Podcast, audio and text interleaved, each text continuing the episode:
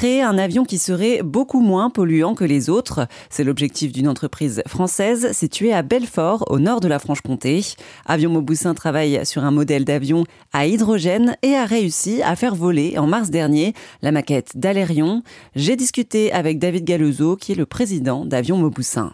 L'avion, il a volé sous forme de maquette. Pour l'instant, il vole avec des batteries, euh, parce que la propulsion à hydrogène est en cours de mise au point, et donc on a séparé les vols d'essai de l'avion, donc ça veut dire la cellule, l'aérodynamique, les systèmes mécaniques, de la partie propulsion pour euh, simplifier un petit peu les problèmes et mettre les choses au point séquentiellement. Donc on s'est basé sur une propulsion à batterie entre guillemets classique, qui n'a pas d'avenir euh, opérationnel, c'est-à-dire qu'elle ne permet que des vols très courts d'essai justement. Et dans un deuxième temps, quand la cellule sera bien au point, on incorporera la propulsion à hydrogène, et là on n'aura plus que la propulsion à mettre au point en vol, la cellule l'ayant déjà euh, été. Voilà. C'est une première étape euh, consacrée plutôt à la cellule qu'à la future propulsion à hydrogène.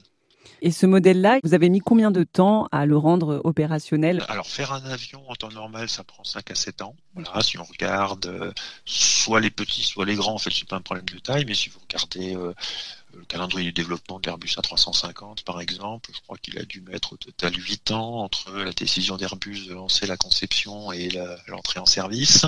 La 380, c'était un, un, petit peu plus court, voilà, de l'ordre de 7 ans.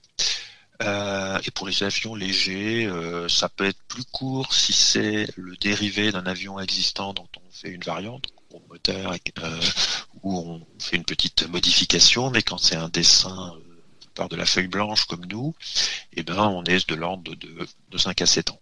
Nous, on a commencé en 2020.